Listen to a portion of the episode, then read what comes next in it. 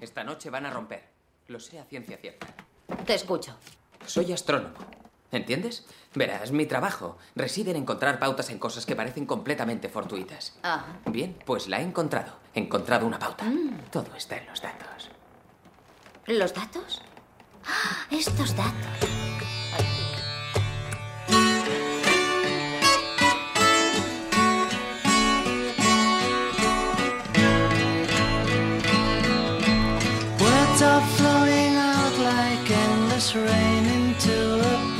They slither wildly as they slip away across the universe. Bueno, bueno, daos prisa, queridos y queridas oyentes. Son ahora mismo las 6 y 2 minutos, 23 grados y medio en el estudio. Dios mío, qué calor, Emilio. La nave está a punto de despegar y todo un, un universo nos espera en este dial radiofónico. No os vayáis, esperad un momentito que va a comenzar a través del universo.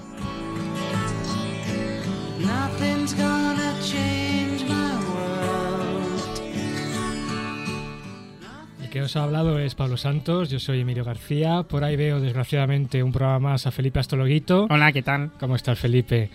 Ana Tamayo a los controles de nuestra nave, como siempre. Bienvenidos a vuestra cita semanal con las estrellas. Abróchense los cinturones, desconecten los móviles y abran su imaginación, porque nuestro viaje por el cosmos está a punto de empezar. Esto es A través del universo.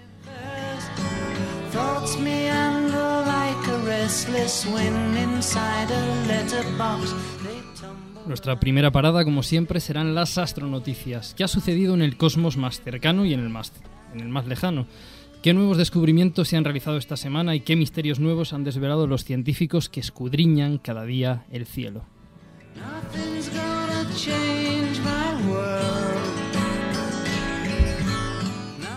Ah, esto, después haremos una reflexión interna, no exenta de cierto ejercicio de autocrítica. Nos pondremos delante del espejo de la vida, desnudos, con el alma abierta, y analizaremos este difícil arte, complejo, contradictorio a veces, satisfactorio siempre, de dar el conocimiento a los demás. Pero bueno, Emilio, Emilio, ¿qué te pasa? ¿Qué te pasa? ¿La pastillita la has tomado hoy, Emilio? Es que en nuestro tema vamos a hablar de divulgación, che, de divulgación astronómica.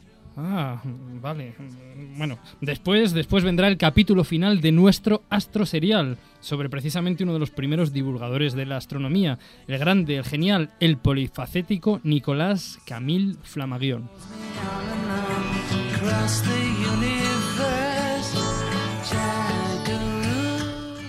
Y para terminar, como siempre, nuestras astrocitas de la semana. Nothing's gonna change my world.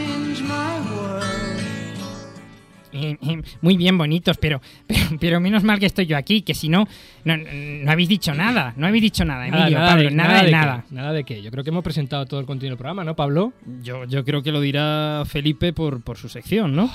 Astrologuito, ya le expliqué que su sección todavía no está lo suficientemente madura, que hay que, hay que hablarla más. Que no, que no, que ya hablaremos de eso, que no es eso a lo que me refiero, que no. ¿Y entonces a qué te refieres? Pero no sabéis que es una fecha muy especial, No. Pablo Emilio. ¿Qué? Hoy, hoy es nuestro décimo programa. Ah. Diez programas en antena, diez programas compartiendo una bonita amistad entre los tres.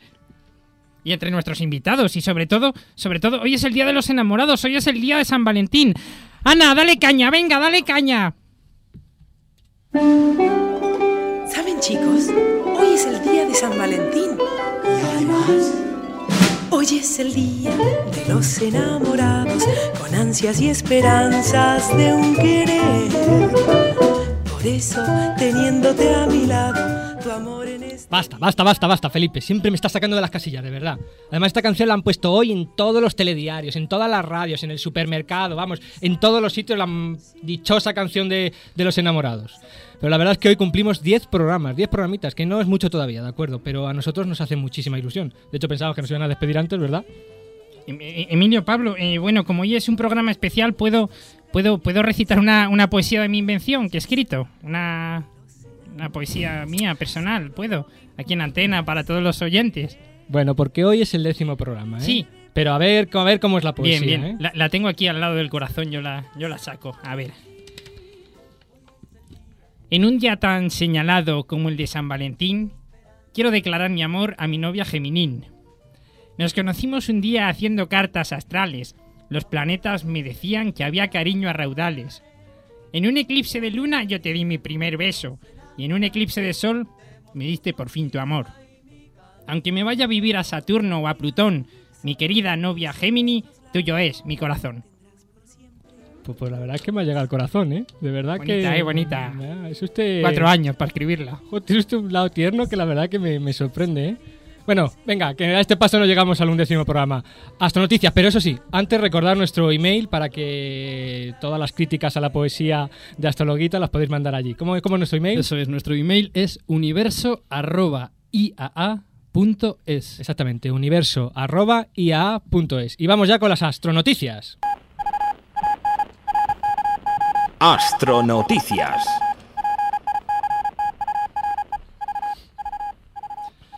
Una diminuta estrella nos enseña cómo influye el Sol en el clima terrestre.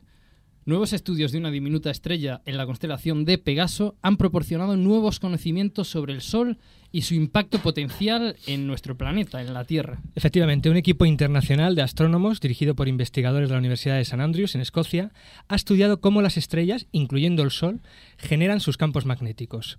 El nuevo descubrimiento ayudará a comprender cómo influyen los cambios en el campo magnético del Sol sobre el clima terrestre. Los investigadores, que son escoceses y franceses, han hecho un descubrimiento crucial cuando estudiaban esta pequeña estrella que se encuentra a unos 20 años luz del Sol. Usando nuevos métodos han conseguido trazar el primer mapa magnético de la estrella y han observado que este mapa magnético es muy simple y muy parecido al, al propio campo magnético terrestre de la Tierra. Estudiar los campos magnéticos de otras estrellas es una manera novedosa de estudiar el campo magnético solar, el de nuestro propio Sol. Aunque el Sol parezca siempre el mismo, su campo magnético, como ya nos explicó en, en un programa Luis Bellot, Sí, sí. eh, varía de forma leve y estas variaciones parecen afectar de forma importante al clima en la Tierra. De hecho, los científicos están convencidos de que una disminución de la actividad magnética del Sol fue la causa más probable de la conocida como pequeña edad del hielo que afectó a la Tierra entre los siglos XV y XVIII. La estrella estudiada, llamada como siempre con un nombre pues bastante feo, V374 Pegasi, lo de Pegasi es porque se halla en la constelación de Pegaso, es 100 veces más débil que la estrella más débil visible a simple vista. Es una estrella muy fría, mm, su superficie tiene unos 2.900 grados frente a los quin- 5.500 que tiene nuestro Sol, y su tamaño es aproximadamente un tercio del tamaño del Sol. Este campo magnético se ha analizado utilizando el instrumento más potente del mundo diseñado para estos menesteres y colocado en un telescopio de Hawái. Los investigadores se sorprendieron al observar la forma tan simple del campo magnético de esta estrella. Y se sorprendieron porque según los modelos y previsiones, Emilio se esperaba encontrar un campo magnético más caótico y mucho menos estructurado que, que el solar, ya que se trata de una estrella fría y una estrella pequeña. La sorpresa, por lo tanto, ha sido encontrar pues, una estructura magnética muy sencilla y muy similar a, a la estructura terrestre. Bueno, quizás lo más importante de esta noticia es que estudios de este tipo, realizados en otras estrellas, podrán enseñarnos a comprender el comportamiento de nuestro propio Sol y cómo es- los cambios en el campo magnético solar pueden afectar a nuestro clima y, por tanto, a la vida en la Tierra. Bien, y vamos con la segunda y última astronoticia de esta semana. Eh, se han detectado sistemas planetarios hipergigantes. Utilizando el telescopio espacial Spitzer de la NASA, se han descubierto pues, dos sistemas solares hipergigantes o hipergigantescos rodeados por discos de polvo cósmico, que son el primer indicio de la formación de planetas. El descubrimiento ha sido toda una sorpresa para los astrónomos, que consideraban que este tipo de estrellas, digamos, no reunían las condiciones adecuadas para formar planetas. ¿Por qué? Porque estas estrellas tienen una enorme masa y son tremendamente candentes y brillantes, y se caracterizan por tener unos vientos elevadísimos, unos vientos de muchísima violencia, lo que hace muy difícil la creación de planetas. Según los astrónomos, como hemos dicho, estos discos de polvo cósmicos son el primer indicio de una futura formación de planetas. De hecho, nuestro propio sistema solar está circundado por un anillo de escombros planetarios, el llamado cinturón de Kuiper o cinturón de objetos transneptunianos, del que ya hablamos, ¿verdad, Emilio, en, en algún programa? El cual incluye partículas, cometas y otros cuerpos, algunos incluso mayores que el planeta Plutón. El comunicado señaló que el telescopio Spitzer además detectó los anillos de polvo cósmico en torno a estas dos estrellas que se identifican o que tienen de nombre R66 y R126. R126. Si O sea, para una sencilla que hay te, te traban. Es que estaba pensando, estaba pensando en coches. Digo, ¿en- ¿por qué a las estrellas les ponen nombres de coche? Renault. Ahora 66. paga Renault ya por darle nombre a las estrellas. Bien, estas estrellas están ubi- ubicadas, perdón, estoy hoy que me trabo, vamos. Esto de no echarme la siesta. No, ya soy la poesía de Astrologuito, que te ha emocionado como a mí. Los pelos como escarpias, Emilio, como de costumbre. Si yo te contara. Estas estrellas, decíamos, están ubicadas en la galaxia de la Gran Nube de Magallanes, que es uno de los vecinos más próximos a nuestra propia galaxia, la Vía Láctea. Bueno, fijaros bien, sabéis que el Sol es una estrella gordita. Bueno, pues estas estrellas son 30 y 70 veces más grandes que nuestro Sol. Y los astrónomos conjeturan que esos discos de polvo cósmico, que decía, comentaba Pablo, tienen una masa 10 veces superior a la que existe en el cinturón de Kuiper. Esos discos podrían estar poblados por cometas y por otros cuerpos mayores llamados planetesimales, que son como, como los embrioncitos de los posibles futuros planetas. Esos planetesimales, digamos que darán lugar mm, a la formación de, de posibles futuros planetas. Pero desgraciadamente, estas estrellas son muy masivas. Y aquellas estrellas que tienen una masa tan grande como ellas no suelen tener una vida muy larga en términos, en términos astronómicos y consumen su combustible muy rápido. Mm, es decir, cuanto más gorda es la estrella, para entendernos, antes muere. Entonces el combustible que les da vida lo consumirán posiblemente en unos pocos millones de años y terminarán por desaparecer en una enorme explosión que los astrónomos llaman supernova. Pues bien, con esta noticia terminamos las astronoticias de esta semana y continuamos con nuestra sección Astrotema.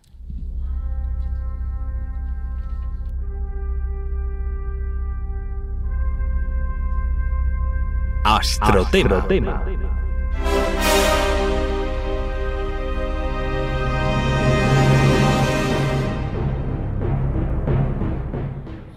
Bueno, hoy tal vez porque es nuestro décimo programa, tenemos un astrotema un poco diferente a, a los que hemos tenido hasta ahora. Un astrotema muy especial. Eso es, Emilio, porque como sabéis, queridos y queridas oyentes, en esta sección siempre tratamos la parte científica de la astrofísica, es decir, intentamos explicar, divulgar el conocimiento que hoy en día tenemos sobre nuestro universo. Pero en el astrotema de hoy vamos a hablar, pues precisamente de eso, de divulgar, de divulgación de la ciencia.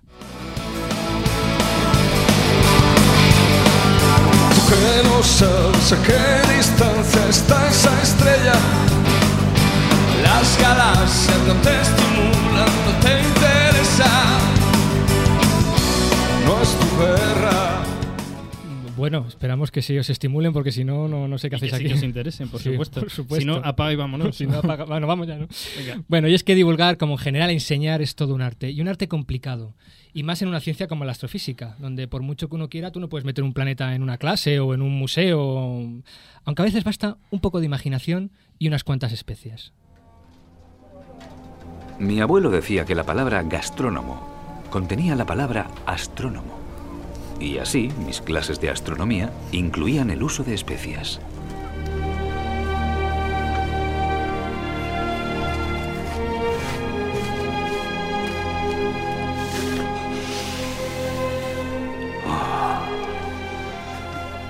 Mientras yo te voy hablando de astronomía, tú las pruebas y piensas, ¿entendido? Empecemos. Pimienta es caliente y quema. El sol. El sol. Y dime, el astrosol, ¿qué es lo que ve el sol? Lo ve todo. Exacto. Por eso la pimienta va bien con todas las comidas. Luego tenemos a Mercurio, también caliente. Y después a Venus. Canela.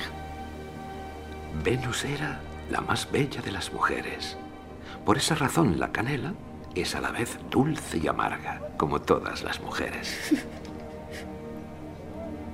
Luego viene la Tierra, donde estamos nosotros. ¿Qué tenemos en la Tierra? En la Tierra tenemos vida. Mm, En la Tierra hay vida. Pero la vida no está ahí sin más. No hay vida así como así. ¿Qué se necesita para la vida? Alimento. ¿Y qué es lo que hace más sabroso el alimento? La sal. La sal. La vida también necesita sal, los alimentos. Y la vida necesitan sal para ser más sabrosos. Bueno, bueno, entrañable y muy bonito este, este trocito de, de un toque de canela.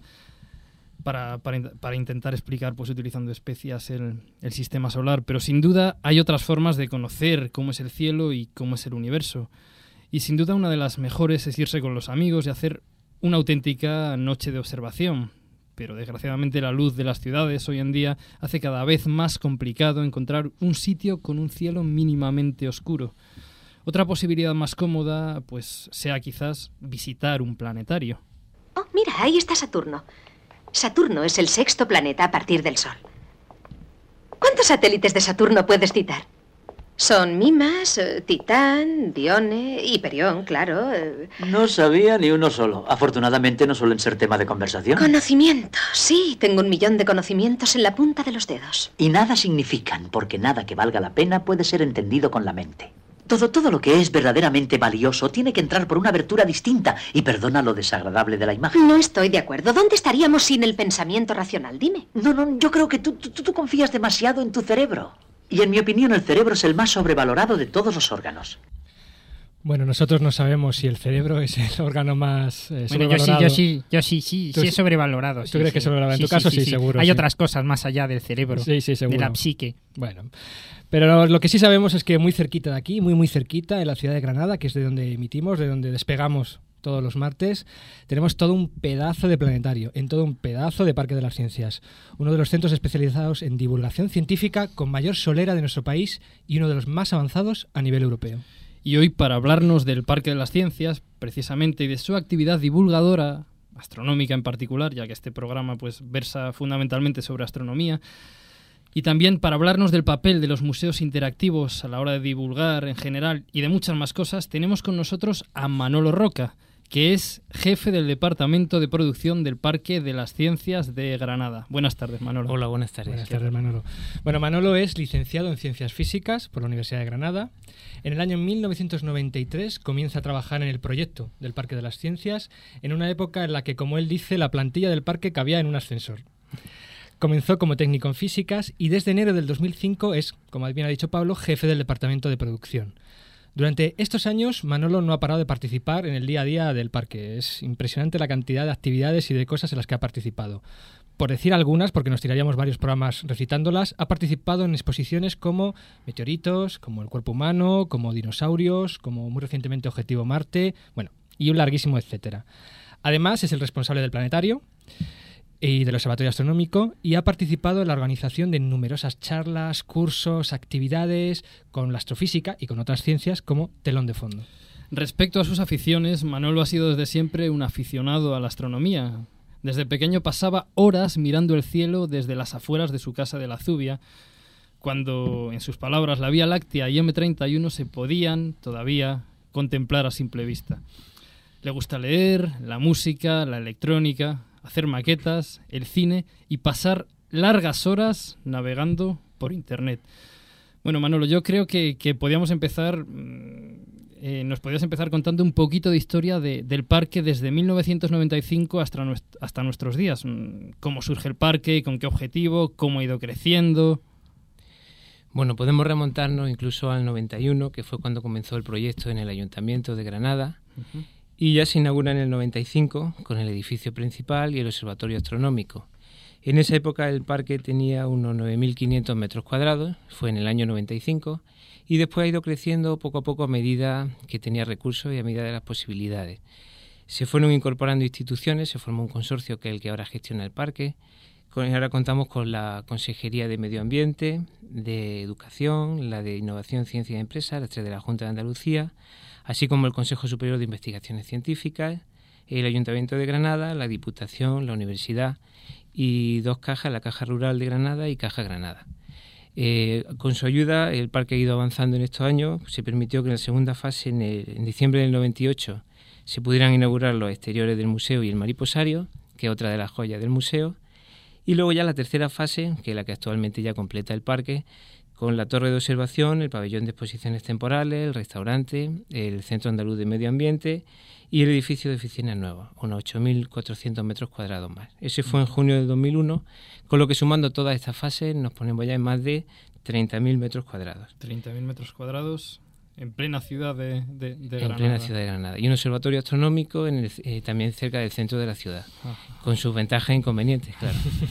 y ahora ya el parque se está preparando para el gran salto, la cuarta fase, que en un par de años tiene que estar ya funcionando, que nos iríamos a los 69.000 metros cuadrados. Madre mía. Entonces, bueno, eso sería un poco la historia del parque contada muy rápidamente y, y en unos breves minutos, ¿no? Sí, sí, yo, yo tengo, tengo una curiosidad respecto al número de, de visitantes. No sé si tienes esos datos o no, pero desde que el parque se fundó en el 95, bueno, o incluso antes, como nos has dicho, hasta nuestros días, ¿cómo ha sido esta evolución? Supongo que, que, que habrá crecido de forma pues cuasi exponencial, ¿no? Sí, ha ido creciendo a un ritmo- Y, y- y los datos actuales, un poco de, de- de cuántas personas os visitan. Sí, podemos, los datos del año pasado, por ejemplo, te puedo citar el total de visitantes fueron 374.387. Eso a lo largo del año Madre mía. 2005. Ajá. Eh, ha ido creciendo, eh, ha habido algunos años, este ha sido el segundo año con más visitas, el 2003 fue el año con más visitantes porque tuvimos la exposición de dinosaurios y claro, tienen su tirón los dinosaurios. ¿no? Y el total de visitas hasta final de año pasado, cuando cerramos estos datos en diciembre, íbamos ya por los 3.486.000 visitantes. Madre mía. Así que sigue creciendo. Bueno, bueno, Bueno, ahora- ahora casi, casi, casi llegáis a los oyentes de. Bueno, todavía, de- todavía les de- queda. a través del universo. Deja, deja, eh, que está bien, pero todavía les queda, ¿eh? Ahora que ya hablas de visitantes, hace poco estuvimos en unas charlas de, sobre divulgación y nos gustó mucho un ponente que nos habló de que había tres tipos de visitantes de un museo, de un museo como puede ser el Parque de las Ciencias. Estaban las hormiguitas, que eran aquellos que entraban en el museo, iban stand por stand, exposición por exposición, módulo por módulo, apuntando todo, viéndolo todo. Claro, acaban con un agotamiento mental y había que recogerlos en parihuelas porque, vamos, no, los pobres no podían ya con él. Luego estaban los canguros, que iban a salto de mata. Vamos están, iban para allá. Ah, qué bonito. Vamos a este otro y se iban a la otra punta. Vamos a ese. Iban saltando sin ningún hilo conductor, sin ningún tipo de, de argumentación central de lo que estaban haciendo. Y luego estaban los toros, que eran los que hay que verse el parque en dos horas, niño, que tenemos que ir luego a la Alhambra. Entonces eran Por cuernos. 15 segundos en cada stand. A ver qué hay aquí. Otro, venga. Eh, imagínate que yo soy un visitante, un turista que vengo a Granada y me voy al Parque de las Ciencias. ¿Cómo, digamos, tengo que enfrentarme al parque para sacarle jugo, para aprovechar realmente lo que el parque me puede dar? Bueno, la ventaja del parque es que no necesita explicación. Entonces depende del tiempo que tengas, de cuánto tiempo dispones. Puedes hacer una visita rápida, verlo todo muy rápido y hacerte una idea de lo que hay, quedarte con ganas de volver, que es lo que suele pasar en esos casos. O centrarte solo en una sala, un tema que te interese, o la biología, o la astronomía, ya depende, ¿no? Otra cosa que yo suelo sugerir a la gente que viene por aquí, por el parque, pues sería hacer una visita rápida a todas las instalaciones y las zonas que más le hayan interesado luego vuelven a visitarlas. Entonces, es lo que decía antes, puede acabar con un estrés tremendo.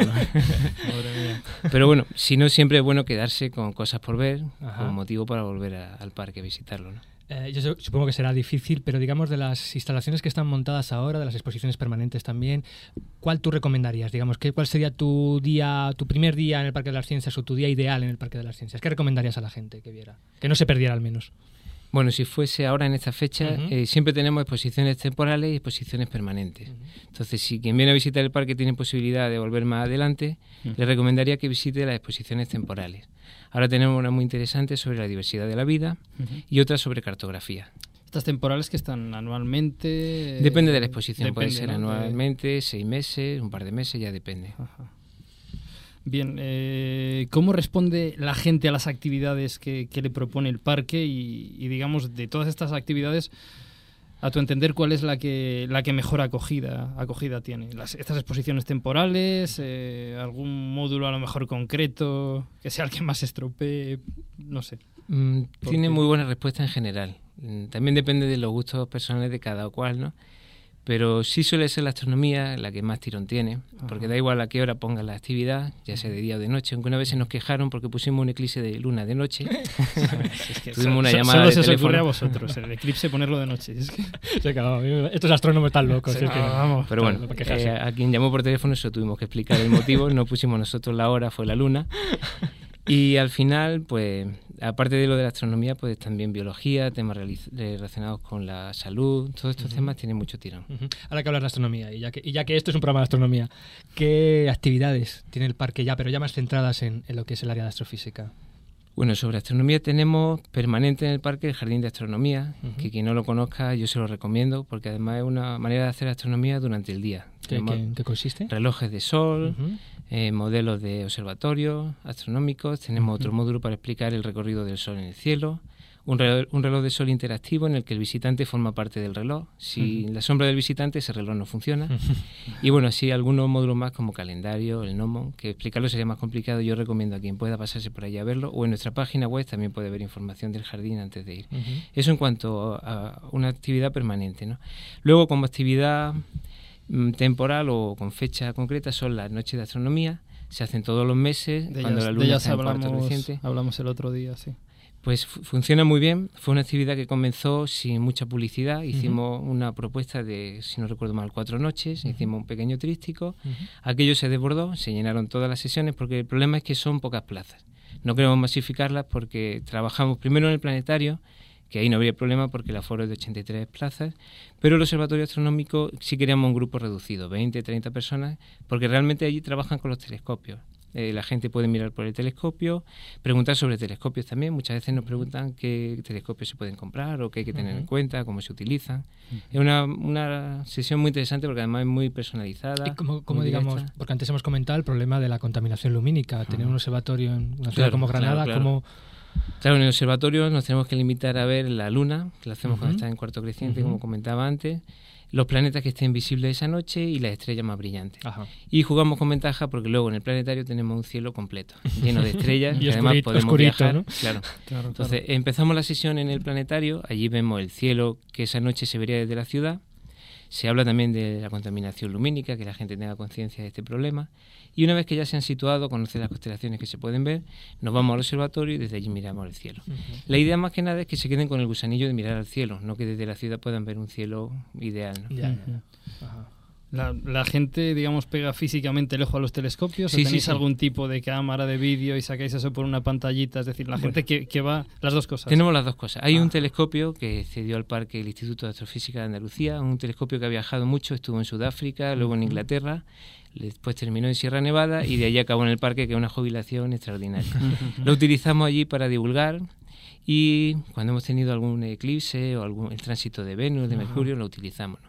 En ese telescopio tenemos acoplada una cámara de vídeo y la imagen se proyecta en una pantalla. Ah. De manera que un grupo numeroso puede verla en esa pantalla, se va explicando, pero los mandos del telescopio los maneja el visitante.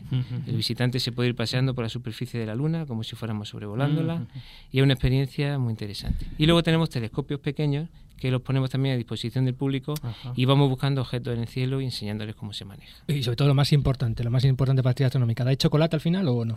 Eh, algunas veces hemos dado un- una tacita de Ah, caldo. en el primer bueno. eclipse de luna lo hicimos y fue muy de agradecer. Bueno, bueno, vale. Bueno, yo me, yo me acuerdo de las observaciones mías de cuando yo estaba empezando. Un chocolatito con orujo a las 5 de la Vamos, mañana. veíais todas las estrellas dobles Eh, al final, Es ¿no? lo mejor, es lo mejor. es lo bueno, mejor.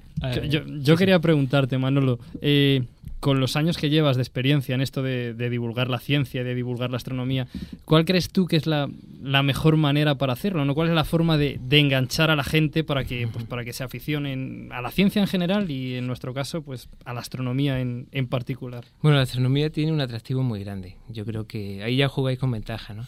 Pero tiene también un problema muy gordo. Es una ciencia que no la puede aplicar directamente. No es como la ingeniería o un airbag para el coche, que eso sale, se hace público, sale en los medios y a los pocos meses lo puedes tener en los coches, ¿no?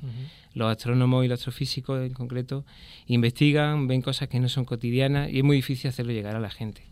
Pero yo creo que es muy importante esa, tarea, ¿no? Hacer llegar mm, a un lenguaje que esté al alcance de todo el público, de alguna manera lo más asequible posible, que conozcan lo que hacéis, cuál es vuestro trabajo. También que les pique el gusanillo, por la curiosidad, por aprender más. ¿no? A mí me gusta decirle a la gente que cuando viene al parque procuramos resolverle algunas de las dudas que traen, pero que se vayan con dudas nuevas. Ah. Entonces, siempre que luego busquen, que vayan aprendiendo más, no solo astronomía, sino todo lo demás, ¿no? biología, matemáticas.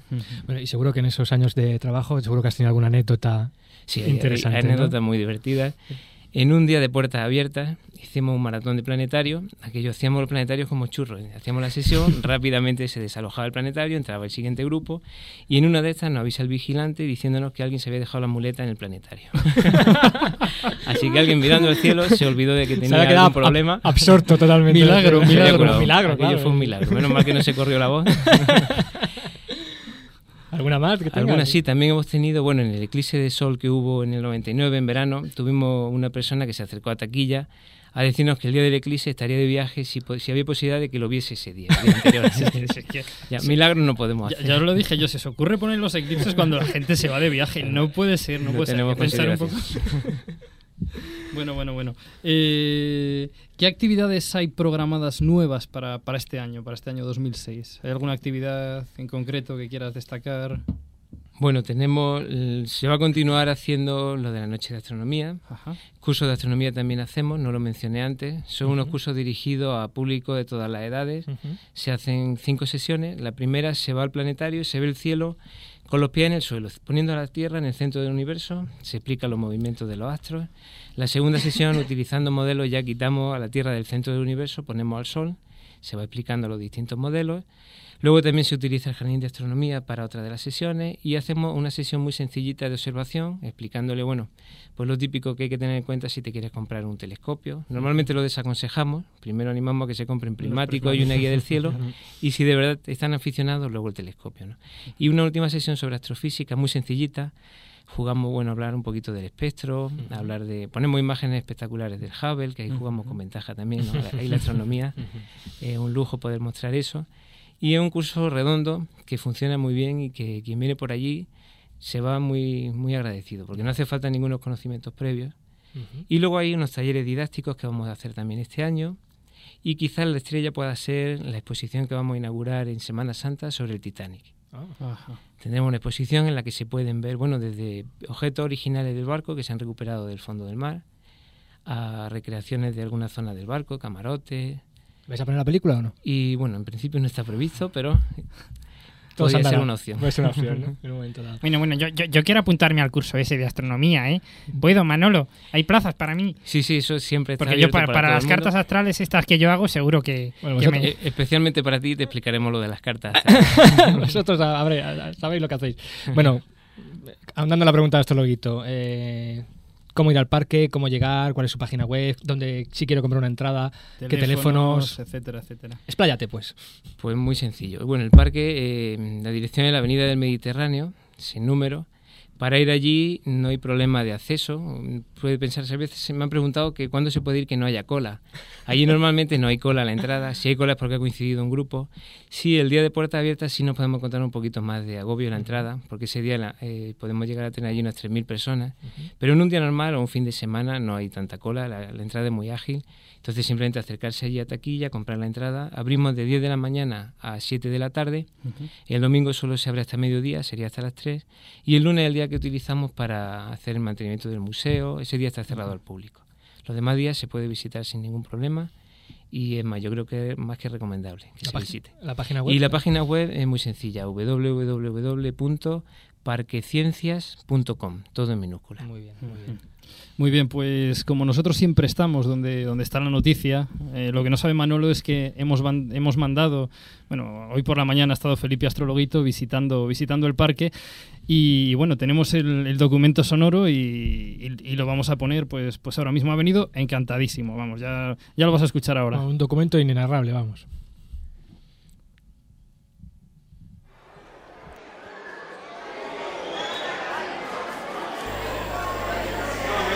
Hola, buenas tardes. Hola, buenas tardes, Emilio, Pablo.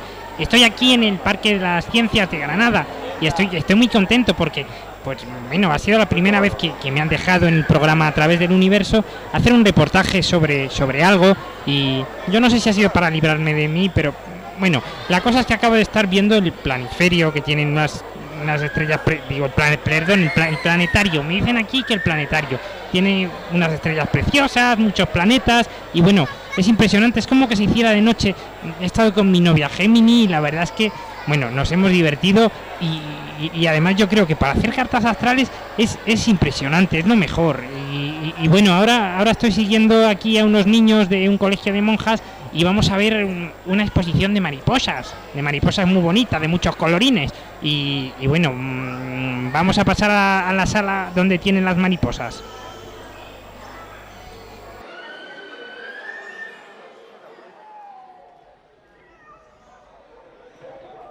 Bueno, ya estamos aquí con las mariposas. Uy, cu- cu- cuántos bichos, qué cantidad. Qué... Uy, me ha picado una con la espiritrompa. Me cago en la mar estas malditas polillas. ¡Toma! ¡Toma! Bueno, he dejado ya los bichos esos inmundos. Estamos ahora en una sala en la que se puede tocar y manipular las cosas, llena de experimentos. Se llama la sala percepción. Hay aquí un botón... Uy, ¿qué es eso? Una, una maldita polilla. Me cago en la mar. Que me ha seguido. Que... Señora, perdone. Lo siento. Uy, uy. Hay un hombre que me mira. Emilio, Pablo, no, no, no sé. Bueno, yo lo siento, ¿eh? Yo... Era una polilla. Yo, yo quería matar la polilla. Por favor, no, no, no. No pasa nada, no pasa nada. No, no, no, no, no. Em- Emilio, Emilio, que creo que, que dicen que tengo que hablar con el director. Que... Ay, ay, ay, ay. ¿Cómo que? ¿Cuál? Bueno, Emilio Pablo, que, que creo que me van a echar de aquí, ¿eh? O sea, que, que, que no sé. Que devuelvo, devuelvo la conexión a, a los estudios. Un beso para toda mi rayo oyentes. Hasta luego. Estarás contento, ¿no?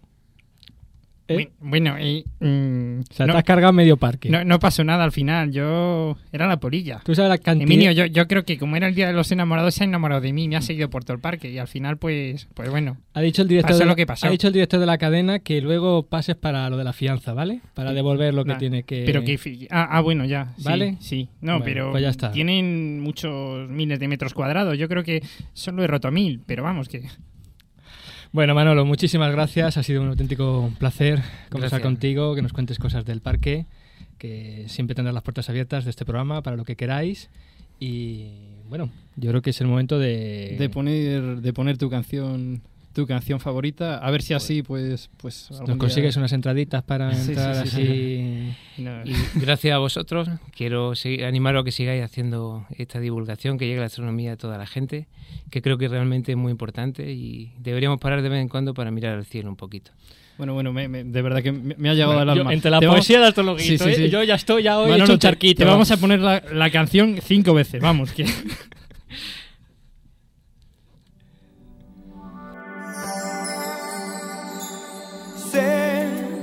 que hay en tus ojos con solo mirar que estás cansado de andar y de andar y camina girando siempre en un lugar. Sé que las ventanas se pueden abrir Cambiar el aire de te ayudará, vale la pena una vez más saber que se puede, querer que se pueda, quitarse los miedos, sacarlos afuera, pintarse la cara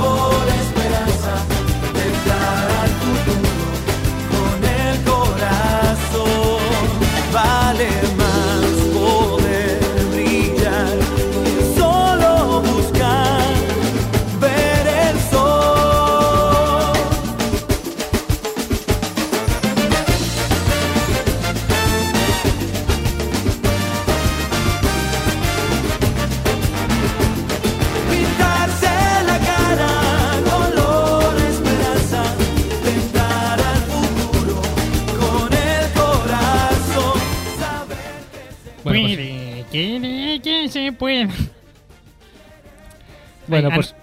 ¿Vas a decir algo más o no? No, no, es que no sabía que estaba el micro abierto. Pues sí, está, ¿no ves la Sacarlos lucecita? afuera. Acuérdate, lo primero que te expliqué en el primer programa. Ah, Lucecita vale, roja es dentro, verdad, es verdad. lucecita Sí, sí. apagada fuera. Perdón, lo, lo había olvidado. Vale. Lo siento. Bueno, por supuesto era Diego Torres y su famosísimo color esperanza. Si tenéis cualquier duda para terminar con esta sección sobre el parque o sobre cualquier otro tema, os recordamos nuestro correo electrónico, Emilio. Universo arroba iaa.es. Y bien, vamos ya a, continuación con nuestra siguiente sección, porque el tiempo corre que vuela. Astrovida. Astrovida.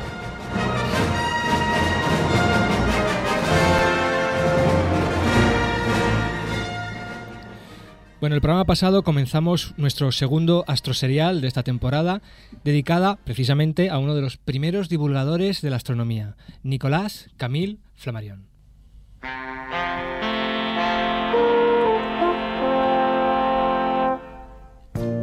En el capítulo anterior... Me llamo Nicolas Camille Flammarion. En el año 1857 decidí dejar el trabajo y centrarme en la escritura de mi primer libro, La Cosmogonía Universal.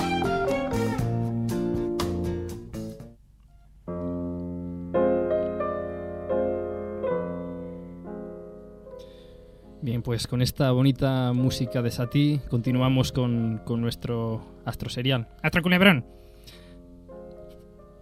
Recordemos que habíamos dejado al joven Camille. Emilio, por favor, compórtate.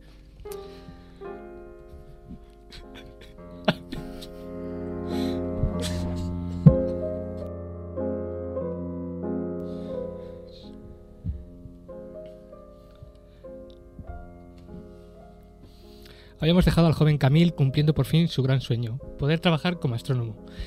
Y nada más y nada menos que en el prestigioso Observatorio de París, a las órdenes del descubridor de Neptuno, el terrible Le Verrier.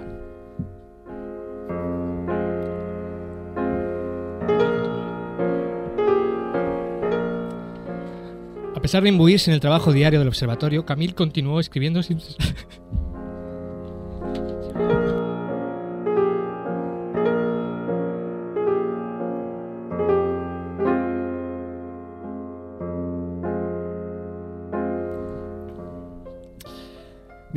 a pesar de imbuirse en el trabajo diario del observatorio, Camille continuó escribiendo sin cesar, desde las que se podrían considerar primeras historias de ciencia ficción, como una donde relata un onírico viaje a la luna, hasta libros tan extraños como La pluralidad de los mundos habitados.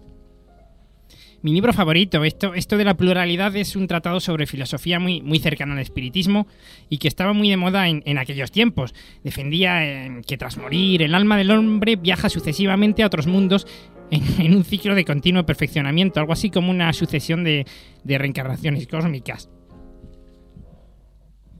Fue un libro muy famoso en su época. Hasta el gran Victor Hugo me felicitó.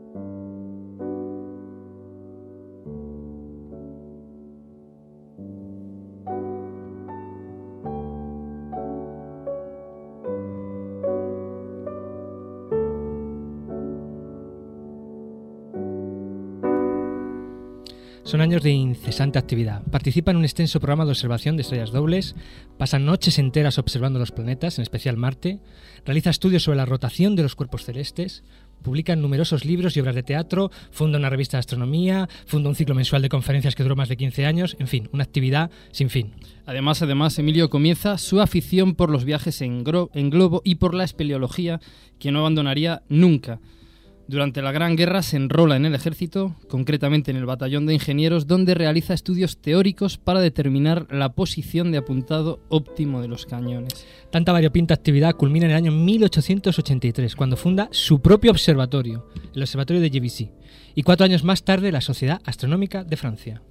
Pero sin duda uno de los esfuerzos mayores que realizó Camille fue dirigido a la divulgación de la astronomía. Sin duda, en este sentido, su obra cumbre es La Astronomía Popular, publicada en 1879. En este libro compila todo el saber astronómico hasta la fecha, con un único objetivo, darlo a conocer a cualquiera que, como él, ame la astronomía.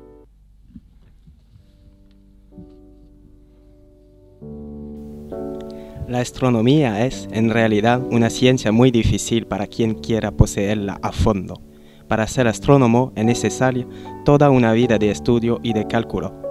Pero afortunadamente, para conocer lo que es necesario a todo, lo más importante y más hermoso de la gran ciencia de la astronomía, no se requiere tanto trabajo.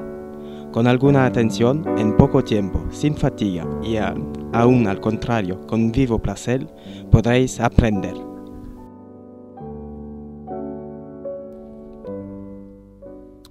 En este libro, Camille se aventura a asegurar algo que hoy sabemos que es cierto, la existencia de planetas en otras estrellas. Y aún más.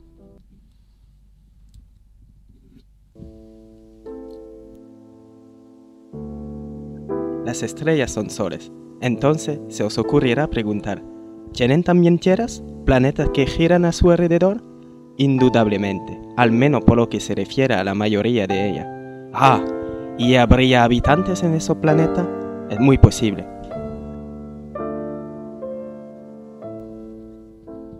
Pero también el tiempo y el avance científico ha sido inexorable con algunas partes de este libro. Si no, escuchad la visión que Camille tenía sobre Marte.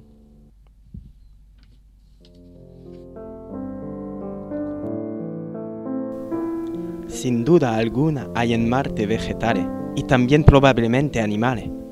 Pero en el matiz rojizo que se observa en los continentes hace pensar que ahí la vegetación, en lugar de ser verde como aquí, podría muy bien ser roja.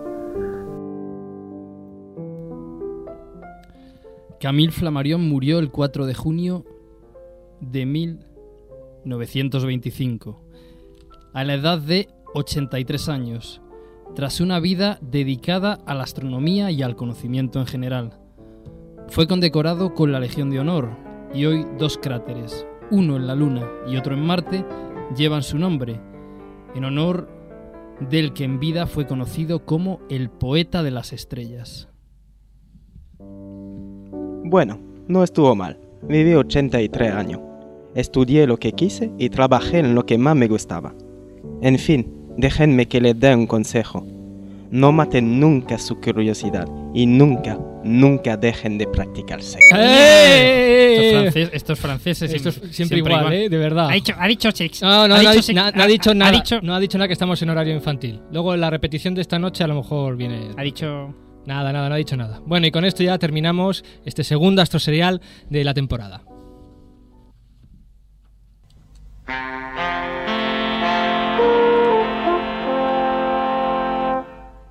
Bien, vamos por lo tanto a terminar nuestro programa ya con nuestra sección habitual de astrocitas.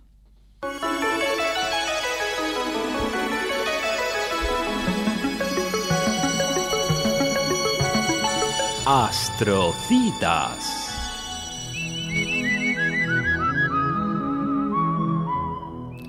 Bueno, hoy en Astrocitas no nos vamos a encontrar con el cielo nocturno de esta semana, ni con las actividades del Parque de las Ciencias, ya que buena cuenta de ello ha hecho nuestro invitado Manolo Roca.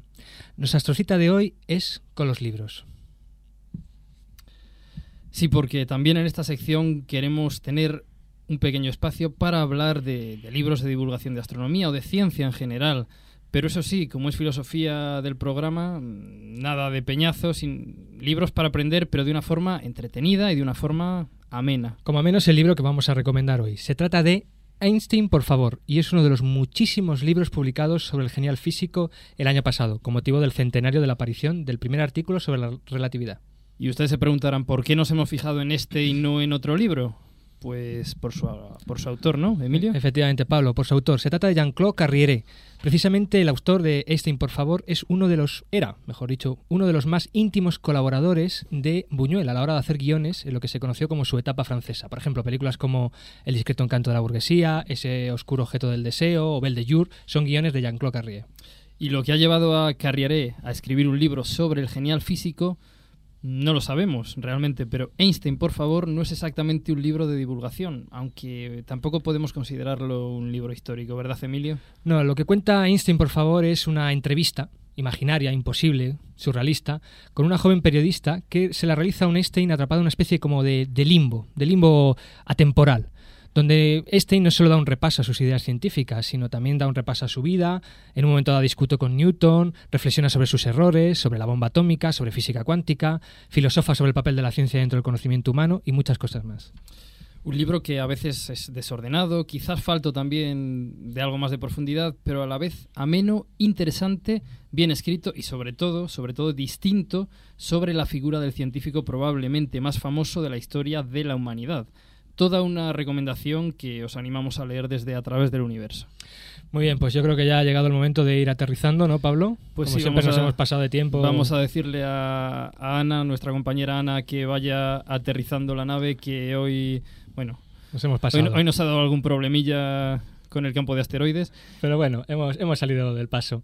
Bueno, eh, como siempre, dar las gracias a nuestro invitado, a Manolo Roca, a Gilles Bergón también y a algunos, algunos eh, Oyentes. oyentes que nos han escuchado. Usuario. Bien, queremos saludar pues desde aquí a Ana Leal, a Antonio Esteban López de la agrupación astronómica de Málaga Sirio, a Blanca, no sé cómo se pronuncia el apellido. Tructon. Tructon, de la Sociedad Malagueña de Astronomía, eh, desde la cual pues bueno, nos han hablado de un proyecto que se llama La Luz de la Noche, desde el cual estudian la contaminación lumínica de Málaga y alrededores por aficionados y, y por, per- por gente, por alumnos de, de institutos, y que es un proyecto que está cofinanciado por el Ministerio de Educación y Ciencia. Es posible que en algún programa pues, pues tratemos, hablemos, hablemos sobre esta iniciativa tan interesante. También a José San Pedro, de la Universidad Politécnica de Madrid, que fue bueno, el primer oyente en ponerse en contacto con nosotros eh, por, por email. Y bueno, también a Cristina Sánchez Cayuela, que ha estado aquí eh, aguantándonos durante... Animándonos duramente. Animándonos duramente durante, durante toda la casi una hora que, que está durando el programa. Bueno, y por supuesto recordar la dirección de correo universo.ia.es y la dirección donde os podéis bajar los programas una vez realizados, que es eh, www.ia.es barra radio IA. Repito, www.ia.es barra radio IA. Bien, y para terminar, para terminar, pues lo que queremos hacer es mm, hacerlo habitual a partir de ahora en los programas, es meter una pequeña frasecita que tenga que ver pues con, con astronomía, con astrofísica y si es posible pues que haya sido dicha por algún astrónomo famoso, importante o, o conocido y bueno, para ello vamos a contar, a contar con la, con la colaboración de Ana que ya que tiene esa voz tan bonita pues pone el punto final al, al programa. Así que cuando quieras, Ana. Hemos amado con demasiado fervor a las estrellas como para temer a la noche. Epitafio de un astrónomo.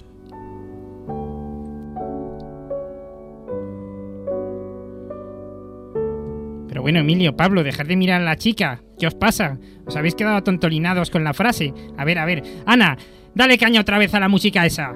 Venga. ¿Saben, chicos? Hoy es el día de San Valentín. Hoy es el día de los enamorados, con ansias y esperanzas de un querer. Por eso, teniéndote a mi. ¡Felicidades! San Valentín, San Valentín. Quiero mi sección, Emilio. Quiero mi sección, Pablo. Mi canción, que al unirse con un beso nuestro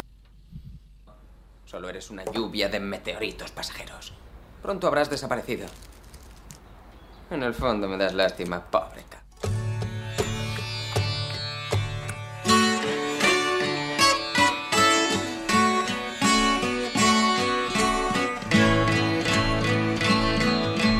Words are flowing out like endless rain into a paper cup.